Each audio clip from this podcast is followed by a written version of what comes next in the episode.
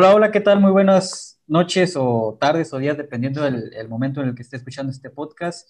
Eh, bienvenidos una vez más a esto que es Territorio Bravos, eh, donde vamos a platicar de, varios temas interesantes el día de hoy. Eh, semana de fecha doble, semana de, pues digamos, nueve puntos, aunque ya el equipo ya perdió tres. Vamos a estar platicando de muchos temas interesantes porque la verdad este, hay varias cuestiones que tenemos que que analizar a profundidad. Y como ya lo han notado, eh, como lo veníamos anunciando eh, en programas anteriores, pues teníamos varias sorpresas y una de ellas pues es esta. Vamos a estar también este, no solo en el formato de podcast de, eh, solamente en audio, sino ahora vamos a estar también en formato en video para que estén ahí este, al pendiente, para que nos sigan en todas las redes sociales, para que no se pierdan de todas las demás sorpresas que tengamos para, para todos ustedes. Así que, sin más preámbulo, para, para, iniciar el día de hoy, eh, me presento, yo soy Joel Cardona y saludo con muchísimo gusto a mis compañeros Alfonso Con y Samuel de León. Eh, mi querido Alfonso, ¿cómo estás tú el día de hoy? ¿Qué tal, Joel? ¿Qué tal, Samuel? Y hola a todos nuestros seguidores. Pues muy bien, muy bien. Este, contento de estar nuevamente aquí con ustedes y sobre todo por esta nueva sorpresa que ya, pues, eh, además de escucharnos, nos van a poder ver nos podrán ver, nos podrán conocer, aunque este no va a ser en vivo, pero este ya más adelante, más adelante esperamos que, surjan más, más sorpresas y también este esperando que se encuentre muy bien y muchas, muchas gracias por, por el apoyo que hemos recibido. Ahí está, perfecto. Eh, Samuel de León, ¿cómo te encuentras tú el día de hoy? ¿Qué tal, Joel? ¿Qué tal, Alfonso? Y qué tal a todos los que nos están escuchando y ahora viendo, porque ya pues esta es una de las sorpresas que les teníamos. Y pues aquí están para que vean nuestros rostros, ya nos reconozcan, sepan quién es y a quién le pueden eh, mentar la madre cuando, alguien, cuando no les guste algo, para que ya nos tengan identificados. Y pues nada, contentos, aquí estamos más, aquí estamos nuevamente en un programa más. Ahí está, perfecto. Eh, como notarán, pues el día de hoy falta un integrante, que es el caso de Mariana Méndez, que pues, lamentablemente no pudo estar el día de hoy para, para que, por si tenían la duda, pero ya seguramente nos estará acompañando la siguiente edición, así que le mandamos un fuerte saludo a, nuestra compañera Mariana para que se pueda mejorar. Eh, pues sin más preámbulo, iniciamos muchachos con el tema porque pues vaya que, que el equipo siempre da de qué hablar. Eh, lamentablemente para mal, porque el día de ayer eh, cae ante el conjunto de Santos en un partido donde lo habíamos este, pues presupuestado, ¿no? El hecho de que siempre visitara ya la comarca lagunera, pues es una plaza bastante complicada, pero yo creo que vamos a estar todos de acuerdo en que lo que ocurrió el día de ayer este, fue, no sé cómo tomarlo, ¿no? A veces hasta un tanto de enojo o hasta de risa, porque ya tanto error, tanta irregularidad por parte de, algunos elementos, pues, pues cansa y que inclusive se habla de que, y eso lo vamos a comentar más adelante, de que hubo eh, un jalón de orejas fuertes por parte de la directiva, pero ¿cómo vieron el partido de ayer? Porque pues muy temprano, este, pues el equipo se ve en desventaja del marcador con un error eh, infantil Así hay que señalarlo, un error grosero por parte de Enrique Palos, en el cual este, recibe un balón eh, sin ningún problema, no, no tenía la presión de ningún delantero de Santos y pues eh, una falta de, desconcentración, pues el balón se le termina yendo por debajo de los pies, lo cual este, pues termina cayendo el gol para el conjunto de Santos muy temprano, a los dos minutos del partido lo cual pues orilló a que pues el equipo, un golpe así anímico, prácticamente un gol eh, iniciando el partido, pues te afecta muchísimo, ¿no? Y yo creo que eso fue lo que, lo que sucedió ayer en el, en el territorio de Santos Modelo. Así es, Joel, pues este es un gol de algo muy, muy complicado para Bravos porque es un gol que eh, eh, pues te pone cuesta arriba desde, desde, muy temprano y sobre todo en la confianza, ¿no? Y en la confianza del portero no sé si lo notaron, pero ya los, los siguientes balones que recibía Enrique, ya ni siquiera pensaba en pararla, ya las, las despejaba de, de primera. Y ya jugar fácil. y eso es un factor que, pues, imagínate, del minuto 2, 3, estar con una desconfianza de esa, de esa magnitud, pues ya este, te genera algo en lo mental y, en lo psicológico, pues, y en un, en un, hombre tan, tan seguro como debe ser tu portero. Eh, sí, un error infantil como lo señalas, y me voy a remontar a lo que comentamos en algunos episodios o en los primeros episodios. La posición de portero creo que ya debe de, refrescarse, ya debe de cambiarse y es una constante que se ha repetido no solo en Enrique Palos, también en Vázquez Mellado. Se han, se han presentado este tipo de errores que pues me parece que eso abre la, la posibilidad, la ventana de que ya se empiece a considerar bastante la titularidad de, Felipe López. Sí, este es un tema, Samuel, que que bien lo habíamos mencionado, el tema de la portería, eh, que ya constantemente pasó con Vázquez Mellado durante la etapa con Gabriel Caballero y ahora pasa en el, caso de Tena, porque también en el partido ante Puebla, pues el primer gol hay que adjudicárselo bastante a, Enrique Palos, que estamos hablando de que son arqueros pues ya veteranos, ¿no? O sea, no estamos hablando de arqueros que, que están viviendo su primera experiencia en primera división, o sea, son arqueros ya de bastantes, bastantes años y que cometan errores, o sea, son errores infantiles, porque estos mismos errores se los hemos visto más que Mellado, ¿eh? O sea, tal vez no de que se le vaya un balón así, pero malas salidas, este, malos rechaces, eh, mala ubicación, o sea, eh, yo que recuerdo... Y luego estos errores en una cancha tan, tan, complicada como es la del Santos, empezar a ir con un gol este, en contra desde el primer minuto, pues es aún más difícil. Sí, sin duda, este, porque ya tienes un plan de juego establecido, ya lo que trabajaste en la semana, pues prácticamente se echó a perder en un par de minutos, o sea, era los primeros cinco minutos en donde empiezas a estudiar al rival un poco, a ver cómo empieza, digamos, a plantear su, su, estilo de juego, y cae esa situación que yo creo hasta el mismo Santos sorprendió, ¿no? De ir tan rápido al marcador y de esa forma, este, pero bueno, dudo mucho, este, Ocon, que lo que mencionabas tú, que se le dé la oportunidad a Pipe López, porque pues ese típico pretexto de le falta madurar, es muy joven, le va a pesar la playera, o bueno, la, digamos, la, la oportunidad de jugar en primera división, pero realmente yo se la daría ya, o sea, no sé si para este partido, porque sí sería, digamos, un golpe anímico muy fuerte para Enrique Palos, pero los que piden, por ejemplo, ya darle de regreso la titularidad a, Vázquez Mellado, o sea, también ya oportunidades tuvo Vázquez Mellado y no ha demostrado que sea una garantía para Bravos. Porque, por ejemplo, eh, no sé si vieron el partido de Atlético San Luis ante Tigres, la figura de San Luis fue, fue Axel Werner. O sea, gracias a Axel Werner, San Luis logró rescatar un punto. O sea, eso te habla de que Bravos no tiene un portero que te dé garantías. Y obviamente, si vas a jugártela con un portero, eh, pues yo prefiero que se equivoque eh, Felipe López, que apenas está comenzando, a que se equivoque un jugador como Enrique Palos o Vázquez Miado, que ya prácticamente van de salida, ¿no? Entonces, este, y caso curioso. Aquí, sí hay que darle la razón a Ocon que lo viene diciendo desde que empezó el torneo y antes. Antes de que empezáramos esto, él siempre lo ha dicho que, ¿Sí? que había que cambiar al portero. Y no tengo campaña, ¿eh? No, es campaña. no, es que ni no tenemos nada en contra de, de Enrique Palos ni de Vázquez Mellado, pero, o sea, aquí señalamos las cosas como son, o sea, y el mismo Enrique Palos no lo había hecho mal el, el, el torneo pasado que se le dio la oportunidad después de, de, Iván Vázquez Mellado.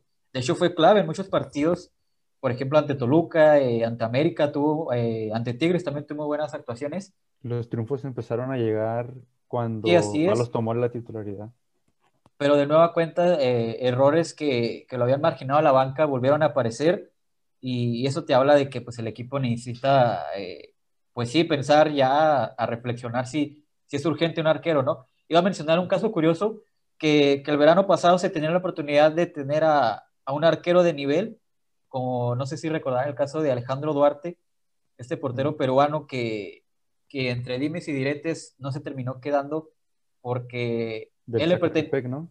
Sí, le pertenecía a Lobos Boab y en su momento Bravos cuando adquirió la franquicia, pues también adquirió sus servicios.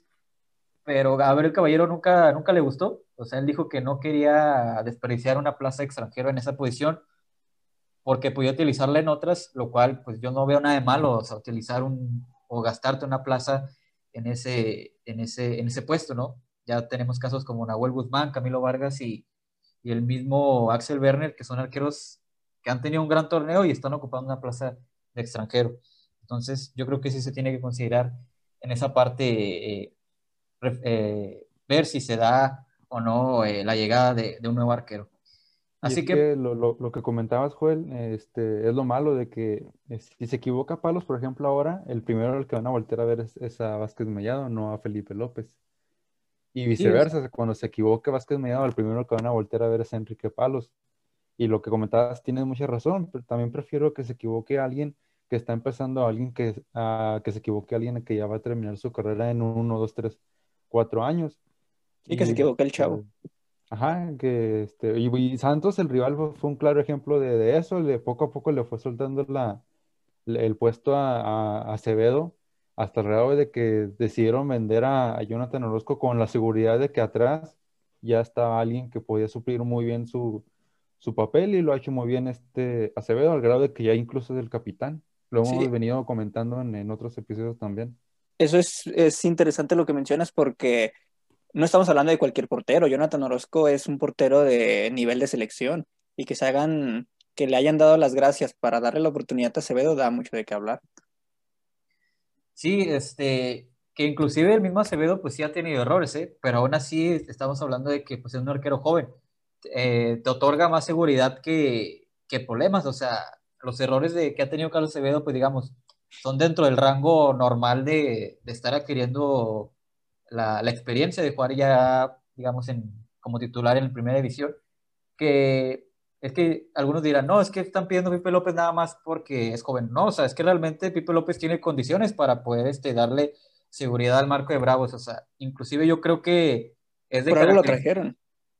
Sí, sí, o sea, yo de hecho cuando lo trajeron, yo pensé, o sea, ya le van a dar la, la confianza, porque ¿de qué te sirve traerlo si vas a seguirle dando la confianza a, a Palos y a Vázquez que finalmente fue lo que terminó pasando? Iba a mencionar que, que tiene características muy similares a las de Acevedo, o sea, Pipe López, si bien no es un arquero muy alto, o sea, tiene muy buenos reflejos, es un arquero muy valiente, es un arquero eh, que tiene muy buena ubicación. Eh, yo lo estuve siguiendo muy de cerca cuando, en la, cuando estaba en la extinta Liga de Ascenso es un arquero que tiene, la verdad, bastantes condiciones y, y no me, digamos, descartaría que si Bravo no le da la oportunidad y no lo adquiere porque viene con opción a compra, que otro equipo de la primera edición se fije en él, lo agarre y ahí sí nos vamos a arrepentir de que empiece a demostrar cosas importantes y acá no se le dio la oportunidad, ¿no? Entonces, sí, existe esa posibilidad de que él también se desespere y... sí, pues, porque... me, imagino, me imagino que uno sabe, ¿no? Cuando tienen las, las cualidades o, o sabe que tiene el talento, pues este, se desespera y empieza a buscar por otro lado. Sí, porque yo no lo veo de, regreso en la, la, Liga de Expansión, o sea, yo sí lo veo, no sé, en otro equipo que, que le dé pues la oportunidad, por lo menos de, de, pelear como, como segundo arquero, porque acá ni siquiera eso, o sea, lo estás marginando a la sub-20. Y muchos dicen, no, es que está siendo goleado con, cuando juega en la categoría, pero pues bueno, o sea, hay que ser realistas. Eh, en la sub-20 también es muy difícil que, que, vaya a demostrar. O sea, ha tenido muy buenos partidos, pero yo creo que su verdadero reto será verlo en, en su momento dado con, con, el equipo. Así que, este, ¿qué podríamos rescatar del partido de ayer, señores? Eh, aspectos positivos, pues yo creo que, de mi perspectiva, eh, la actuación de William Mendieta, porque yo creo que desde que ingresó al, terreno de juego en la segunda mitad, el equipo mostró una cara distinta, se le vio... Lo que pues, dices no le, no le gusta a Ocon, ¿eh? No, ya sé que, y a lo mejor a mucha gente, ¿eh? a mucha gente todavía no le ha convencido o no le convencerá lo que haga William Mendieta. Yo siempre lo he eh, recalcado que para mí es un jugador muy eh, interesante, muy bueno, pero que el, aspecto lo tiene. Sí, pero que el aspecto, digamos, de compromiso que tanto se le ha criticado de que pues vino más a la fuerza que con, que con ganas aquí a Bravos. O por dinero. O también, sí, pero que él, que él, mencionó que desde su salida en Olimpia que él no se quería ir, o sea, que él sí que quería seguir con Olimpia para jugar la Copa Libertadores. Entonces, este, eh, eso te habla de que pues no venía realmente con un compromiso como, como, como se tenía esperado, ¿no? de un jugador de esas características que si está comprometido, o sea, es de muchísima ayuda para Bravos y yo creo que se notó ayer porque fue el jugador que mayor, le dio mayor claridad al, al equipo, eh, distribuyó muy bien, eh, se estuvo moviendo por los dos costados, eh, puso por lo menos dos o tres pases de gol claros, entonces, este, inclusive participó en, los, en las jugadas de los dos goles. Previamente, antes de, de, digamos, el gol de Paves y el penal que le hacen al escano, él participa en, previamente en la jugada. Entonces, este, yo creo que es ese jugador que también ya le daría la oportunidad desde ya al partido de Monterrey, porque ni con Marco Fabián, eh, vimos ayer al Panchito Contreras que justificándolo un poco no jugó en su posición habitual, pero que Bravo necesita ese jugador eh, pensante, ese jugador que, que maneje los tiempos, que sepa potenciar tanto al Escano, tanto a, en su caso, si regresa Blas Armoa eh, o al Caco García, pero que sea ese jugador que distribuya, que, distribuya el esférico, que sepa qué hacer con el balón y que pues ese jugador creativo, el que genere realmente eh, los avances y las transiciones ofensivas por parte de Bravos. Entonces, este, yo creo que para el partido eh, de este miércoles ante Monterrey, pues yo sí lo consideraría, no sé cómo ustedes este, lo vean para, para, este, para este partido. Yo también lo, lo consideraría, pero mm, tal vez no de titular aún. Sí, este, no, es muy, muy, muy, pronto, ¿no? Para ponerlo titular. Sí, es una actuación nada más buena de... de... Después de tantos partidos, pues en los que ha, ha, ha, ha quedado, de ver. Uh -huh. Sí, así que yo yo también yo tendría un poco de más paciencia, pero también se está combinando este factor que, que mencionabas de Marco Fabián, ¿no? Si Marco Fabián no te rinde, pues entonces empiezas a buscar otras, otras opciones. Mendieta es una de ellas, y me parece que si se combina ese, ese factor de que Marco Fabián no rinde, Mendieta está en un buen momento y, y eh, por fin asume esa responsabilidad de, de generar fútbol, pues entonces ahí sí ya considerarlo eh, como un buen revulsivo por el momento. Yo, eh, pues eh, obviamente, pues este, tengo, por ser americanista, lo, lo, relaciono mucho con el caso de Roger Martínez, ¿no? Un jugador que, lo, que, lo, que tiene mucho talento, pero que a, a, final de cuentas flojea, camina en la cancha y, este, y nomás no se quiere ir porque pues su contrato dice que, que su contrato es vigente y pues gana bastante dinero. Eh, más o menos se me hace un caso muy, muy similar. Y también lo que mencionabas, Joel, de que lo que rescataríamos de este partido, creo que el cierre de Bravos me pareció muy bueno. En, en otros, en otros escenarios, a, lo mejor y Bravos se enfocarían mejor en, en, en, no recibir ya, en lugar de atacar. Y incluso tuvo Iron del Valle la posibilidad de empatar el juego con ese cabezazo solo dentro del área. Lamentablemente, pues fue directo a, bueno, no, no, fue directo, sino fue una tajada buena de, Acevedo. Y también rescataría eso, ¿no? Que al, menos el equipo tuvo ese hambre o ese espíritu de ir, ir por el empate. Lamentablemente, pues no se consiguió. Sí, es que fue, un partido extraño, ¿no? Porque en un primer tiempo fue algo, pues empiezas con un gol en contra, entonces fue un unos primeros 45 minutos eh, donde Bravo se, se ve de una manera distinta y que tiene que ver también que hubo varios cambios en el cuadro Uh -huh. eh, sí, y ya él sorprendió de entrada. Sí, ya en el segundo tiempo se ve, se ve esta mejoría con la entrada de Mendieta y, y, de Iron, y de Iron del Valle. Y también algo que yo rescato del partido es la que Paul y Pavés. Creo que cada vez los veo más acoplados y, y el, este partido que, que del domingo los vi muy bien también y yo también rescataría eso. Lo que mencionábamos de, de Paves o Pavés, hay que ver cómo, cómo se pronuncia. Es Paves, ¿no? Es, Paves. Paves. A veces es Paves. Dile cómo sea. Tendríamos que preguntarle, a ver. Sí. Lo que mencionábamos de, de, que te puede aportar bastante la ofensiva, ¿no? Ya lo demostró con, con ese gol que, que anotó ayer. Bueno, el que, domingo.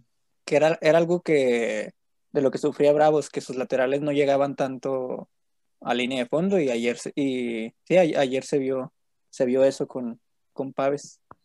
Sí, así es. Este, repasando un poco la alineación, eh, salió igual con el, digamos, repitió prácticamente la misma alineación que fue ante, el, ante Mazatlán, solo con la alternativa de que, pues para este partido estuvo descartado Blas Moab, eh, al parecer por una lesión previa al, al partido. Esperemos saber si, está recuperado para, por lo menos, eh, si no está para el miércoles, para el día sábado, porque pues yo creo que fue el jugador eh, más, eh, más efectivo, ¿no? más determinante ante Mazatlán. Y yo creo que sí se notó un poco su, su ausencia. Entonces, este, salió con palos, Acosta, Gustavo Velázquez, Paul García, Luis Paves, repitió con, con Intriago y e Iniestra, la alternativa que ya decíamos, en lugar de Blas Armada entró eh, Flavio Santos. Eh, la, yo creo la sorpresiva eh, ausencia de Marco Fabián, ¿no? Creo que nos tomó a todos por sorpresa que, sí, nadie se lo esperaba. Que por primera vez no iniciara y el Caco García por izquierda y pues obviamente adelante el escano, ¿no? en su lugar, bueno, entró Panchito Contreras que yo había señalado que pues no es un jugador para, para esas características, es un jugador más de banda y yo creo que se notó mucho, le costó bastante el, juego a, al Panchito Contreras. Por eso yo decía, pues darle la oportunidad a Mendieta, ¿no? Porque si ya viste que no te ha funcionado ni Flavio Santos, ni Marco Fabián, ahora le diste la oportunidad al Panchito. Si se vio bien Mendieta en esas 45 eh, minutos, y sobre todo algo que noté, es, es el compromiso, esa hambre ya que no se le veía en otros partidos, ¿no? Porque a veces eh, en anteriores encuentros lo veías cuando entraba y simplemente... Sí, o sea, sin ánimo, muy de, pues muy de hueva prácticamente, o sea, de muy de entrar a la fuerza. Y ahora no, o sea, en cuanto entró, pidió el esférico, eh, hizo presión alta, recuperó varios balones. Entonces, yo, yo lo veo comprometido. No sé qué habrá pasado ahí con, con Fernando Tena, porque lo tuvo prácticamente borrado en todos estos partidos. Eh, no sé si ya cambió una actitud con Mendieta, al menos se notó en este partido. Y yo pensaría, ¿por qué no? O sea, necesita resultados ya inmediatos y darle ya la confianza a Mendieta de si en 45 minutos te hizo eso con el marcador ya un 2 a 0 abajo, pues ¿por qué no pensar que te podría ayudar bastante ya con un, con un duelo más, más igualado, ¿no? Yo creo que se ha notado un cambio de actitud, ¿no? En, a lo mejor en los entrenamientos lo ha visto más participativo, más responsable y a lo mejor eso también le, por eso le viene la oportunidad ahora con Santos. Sí, y le, viene bien a todos que, él esté comprometido. Sí, o sea, si Mendieta, realmente lo digo, o sea, si Mendieta está comprometido 100% y metido, o sea, marca diferencia y se nota eh, radicalmente. Y yo creo que sería ese, digamos, compañero que está buscando el escano, que más o menos se podría eh, dimensionar con lo que hacía Diego Rolán, ese jugador que, le distribuya balones, que, le sirva de, digamos, de apoyo, porque sí, o sea, de repente el escano pues busca asociarse con alguien y no encuentra, o sea, entonces yo creo que Mendieta ahí podría ser una buena alternativa si es que se decide por él eh, el, flaco Tena. Y, justamente para hablar ya de, lo que se viene el día miércoles, eh, pues hay muchos rumores y se habla ahí este, dentro de, algunos reportes eh, a nivel nacional que pues esta derrota pues no caería nada bien dentro del, seno de, del equipo, en todo caso la directiva, que habría, se habría presentado un jalón de orejas, un regañón fuerte tanto para el plantel y, al cuerpo técnico y se habla de que incluso el Flaco Tena tendría ya un ultimátum, es decir, si el día miércoles no hay una buena actuación por parte de Bravos, o sea, el Flaco Tena podría estar viviendo sus últimos minutos, algo que no sé cómo lo vean ustedes, a mí me tomaría mucho de sorpresa por cómo se han presentado los partidos en donde no le podríamos, eh, digamos, eh, recriminar, por así decirlo, el planteamiento al Flaco Tena, ¿no? Sino, por ejemplo, el partido ante Puebla y ante Santos, lo pierdes eh, por errores tuyos. O sea, le regalaste los seis puntos al rival más que el rival eh, haya hecho algo para ganárselos, o sea, tú se los serviste en una bandeja de plata y el rival aprovechó. Entonces, sí me parecería algo injusto porque en esa parte, no sé cómo lo ven ustedes, pero acaba de llegar y yo creo han sido más errores por parte del plantel que del mismo eh, Luis Fernando Tena con, sus planteamientos. Sí, y además hay que ver que también los primeros partidos se jugaron bien, no, no se jugaron del mal del todo. Eh, hubo momentos en los que Bravo se miraba bien, como por ejemplo en el partido contra Chivas, donde se ve, se ven que se ve que juegan bien, pero creo que la gota que derramó el vaso fue en el partido contra Puebla.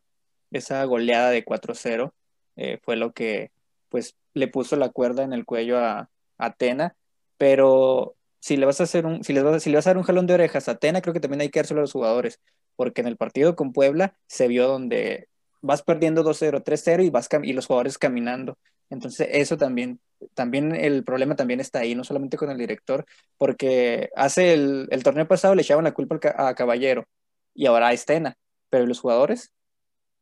Sí, yo, yo, creo que va por ahí, ¿no? Esa, esa goleada en Puebla me parece que les molestó bastante a los directivos y a lo mejor y ese tipo de errores como los de palos, además me parece que también les ha, les ha de molestar bastante y más que, más que la forma y más que el estilo de juego.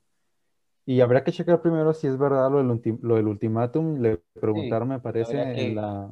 Corroborarlo, ¿no? Es, es información meramente vaga porque le preguntaron incluso en la conferencia a Luis Fernando y varios este, medios o compañeros que estuvieron ahí mencionan que valió la pregunta, que no quiso responder claramente si había o no un ultimátum. Que, obviamente eh, ningún técnico te va a decir que sí, ¿eh?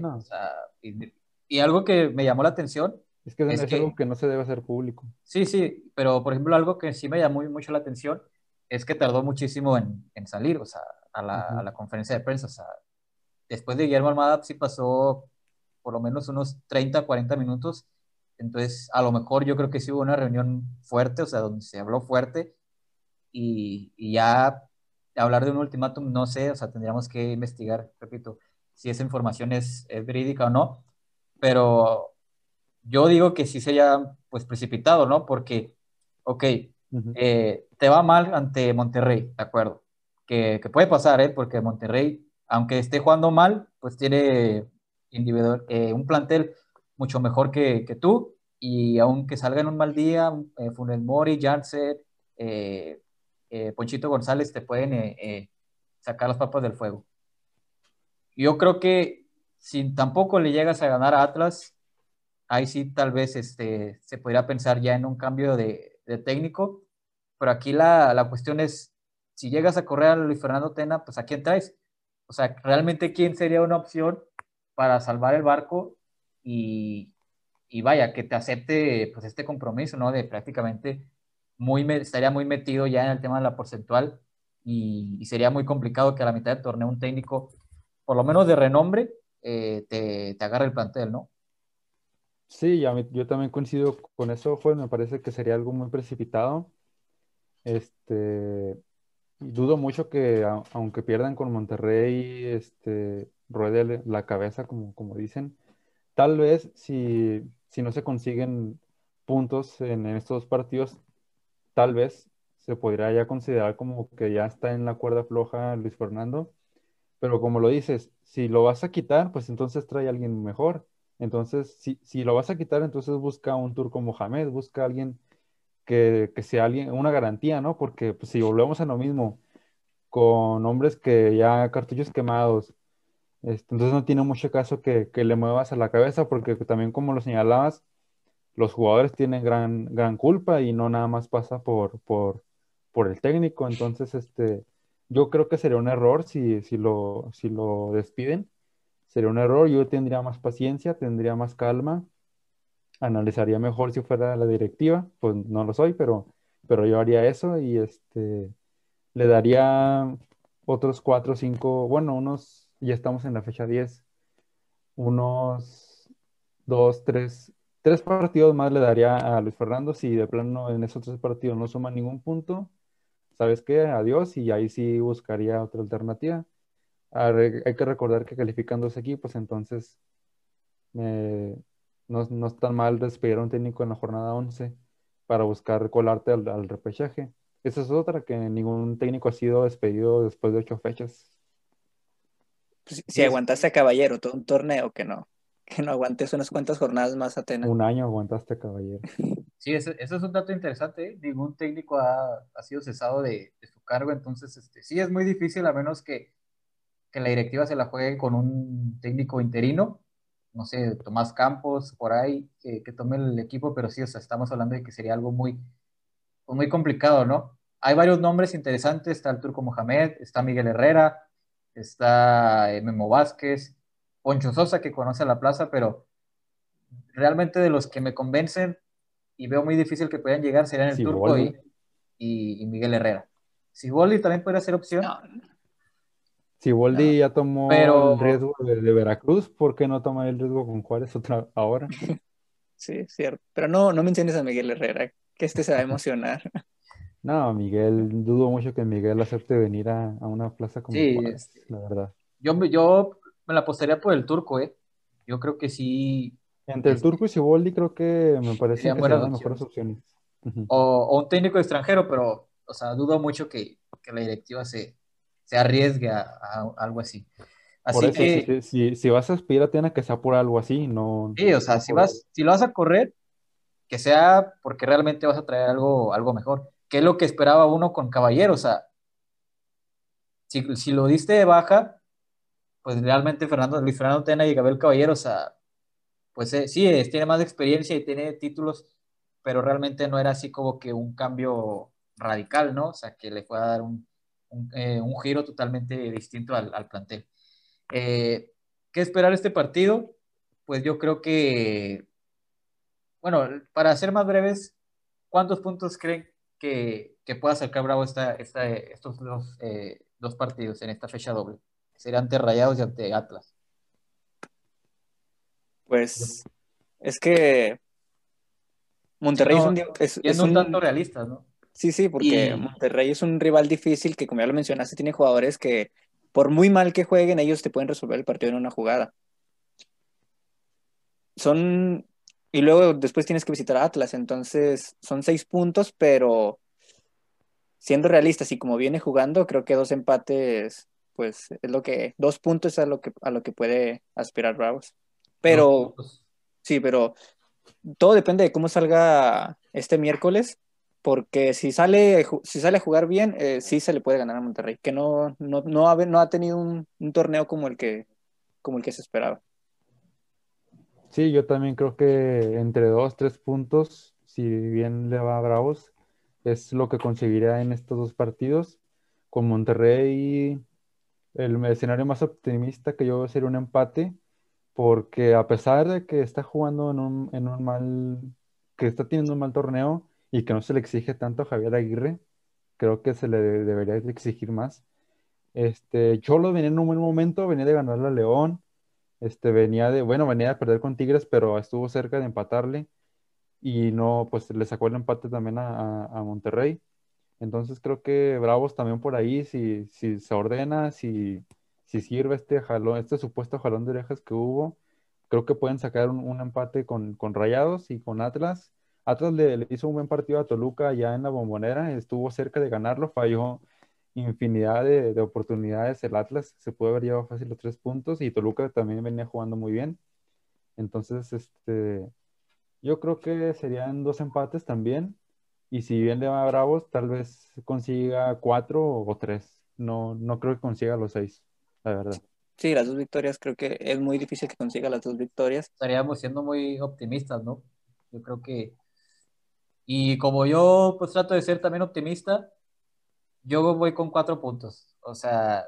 ¿Crees que le gana a Monterrey? No, yo creo que empatarla a Monterrey sería buen resultado y ganarle sí o sí a Atlas, porque, o sea, es rival directo, este, realmente Atlas no ha mostrado un avance futbolístico como muchos lo quieren este, señalar. Pero el Jalisco es una plaza difícil. Pues, ¿cuándo fue la última vez que ganó Atlas en el Jalisco? Ya tiene rato, ¿no? Sí. O sea, porque le ganó a Pachuca visitante y, América fue y le ganó muy, muy, muy cómodamente. Entonces, sí, en, eso hace, dos, hace dos jornadas Atlas. O sea, le puedes, si no le puedes por lo menos si no le puedes competir a Atlas para ganarlos, entonces no sé qué estás para el torneo, o sea, realmente. Sí, pues ya lo estás a nada. Ya lo habíamos mencionado en otros programas que esos son sus rivales directos, sus rivales directos y son a los que les tiene que ganar porque puedes perder con América, con Monterrey, con Santos, pero con, estás, no con estás dentro del, del, parámetro normal, ¿no? Está presupuestado caer en tus equipos. Pero perder, por ejemplo, 4-0 ante Puebla o, o, que pasara otra catástrofe de perder por goleada ante Atlas, ahí sí ya no te podrías este, permitir eso, ¿no? La última vez que Atlas ganó en Jalisco fue el 5 de septiembre de 2020, jornada 8 del Apertura 2020 del, torneo pasado contra Cruz Azul 1-0. Esa fue la última vez que ganó Atlas. Y anteriormente también tenían como desde marzo, me parece que, que, no, que no les iba muy bien a Atlas. O sea, Aunque pues oficialmente ganó el partido con América, pero pues se llama la historia. Bueno, pues eh, se lo podemos eh, eh, hacer válido, ¿no? Y ya para cerrar, señores, este, el partido ante Monterrey con puerta abierta. Ya el, club lo anunció el día de hoy, hasta un 30% de, de su aforo. ¿Cómo ven este, esta iniciativa, esta, pues digamos, esta implementación de, del club? ¿Cree que esto ayude al equipo para que pueda sacar un buen resultado el, día miércoles? Yo creo que sí puede ser un, un, extra para los jugadores, porque uno, pues yo por ejemplo que he estado yendo al, al estadio se ve muy, muy solo, muy, muy desolado, gris, el, el, ambiente, a pesar de que ponen ahí el sonido el sonido ambiente, valga la, redundancia. Y pues más allá de eso, creo que me parece algo precipitado. Yo me hubiera esperado a, lo mejor ya el partido contra Pumas el 12 de marzo. Pero bueno, las autoridades así lo, determinaron. Y para ayudarle un poquito a, la, afición, a la afición y, y, responder, a ver si podemos resolver algunas dudas, nada más los abonados que tienen Bravocar vigente, es decir, los, los que compraron su Bravocar por dos años o cuatro torneos, solamente ellos son los únicos que van a poder ingresar al estadio. No va a haber venta general, no va a haber venta de, boletos, este, no va a haber ingresos para Bravos porque nada más van a entrar los que ya tienen su, su Bravocar. Ellos son los que representan ese 30% y, este, y más o menos ese es el panorama para aquellos que, que tenían pensado comprar un boleto, pues lamento decirles que no, que no, no va a poder ser así. Sí, así es. Este, no habrá venta de alcohol tampoco para que no se emocionen. Si quieren. Es lo, bueno. Sí, ya sé, ¿verdad? La gente dijo, no, ya otra vez. Ya querían hacer su, su carne asada eh, del estadio y todo, pero no, o sea, todo ese tipo de cosas todavía no, no van a ser posibles. Entonces, ojalá y la gente respete todas las, eh, las, reglas, las medidas sanitarias para que pues el equipo pueda seguir este, permitiéndose el ingreso, que al final de cuentas este, pues se ve beneficiado, ¿no? de tener de nueva cuenta prácticamente después cerca de un año sin afición, pues Casi el año tendría que representar este, eh, pues un extra, una motivación para el equipo, ¿no? Entonces, este, ojalá y la gente se comporte y esté a la altura y para el bien, repito, del equipo, eh, pues represente, como por ejemplo ha representado en Mazatlán, que Mazatlán es el único equipo que ha jugado en ese torneo con, con gente y se refleja, ¿no? Porque no, eh, le ha ido bastante bien como, como local. Eh, sus pronósticos, muchachos, este, ah, pues ya, ya lo comentamos, ¿verdad? Este, ¿Creen que dos, dos empates lo ven ustedes? Uno, uno. Uno, uno ante Monterrey. y ante Atlas. bueno, pues como no va a haber programa, me voy con dos empates, uno uno en, en ambos partidos.